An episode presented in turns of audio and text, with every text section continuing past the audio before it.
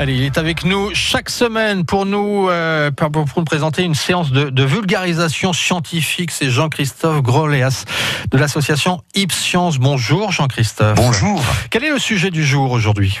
Nous allons continuer à parler du lait. Savez-vous que le lait est un aliment préhistorique? Outre l'usage du lait maternel, le lait des animaux est utilisé dans l'alimentation humaine dès leur domestication lors de la révolution néolithique, il y a près de 10 000 ans.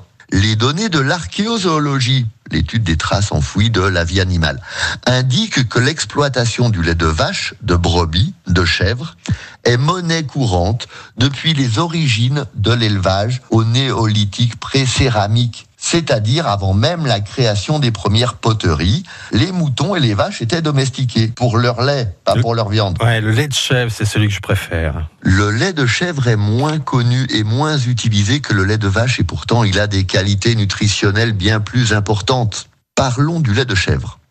La composition du lait de chèvre est proche de celle du lait de vache en termes de protéines, lipides et glucides. Ok. La différence se fait dans la teneur en nutriments essentiels. Le lait de chèvre contient plus du double de vitamine A que le lait de vache. La vitamine A est impliquée dans la croissance des os et la synthèse de pigments de l'œil. Le lait de chèvre contient également quatre fois plus de vitamine D, nous en avons parlé, que le lait de vache. La vitamine D est une vitamine liposoluble, soluble dans les lipides, la crème. C'est une hormone synthétisée dans l'organisme humain sous l'action des rayonnements UVB du soleil. Le lait de chèvre, en- enfin, contient davantage de vitamine B que le lait de vache. B2, B9 et B12.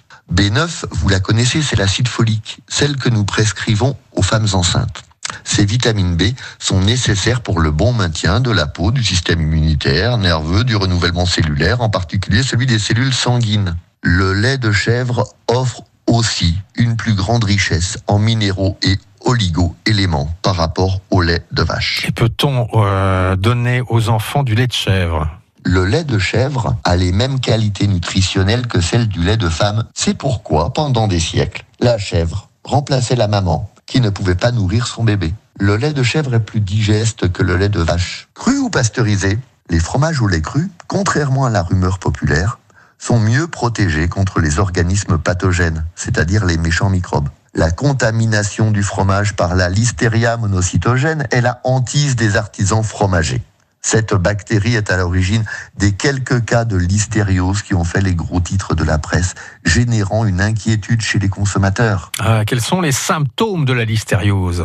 Eh bien écoutez, je vous souhaite euh, une très bonne semaine et la semaine prochaine, nous parlerons de fromage. Si vous voulez, on parlera de fromage la semaine prochaine.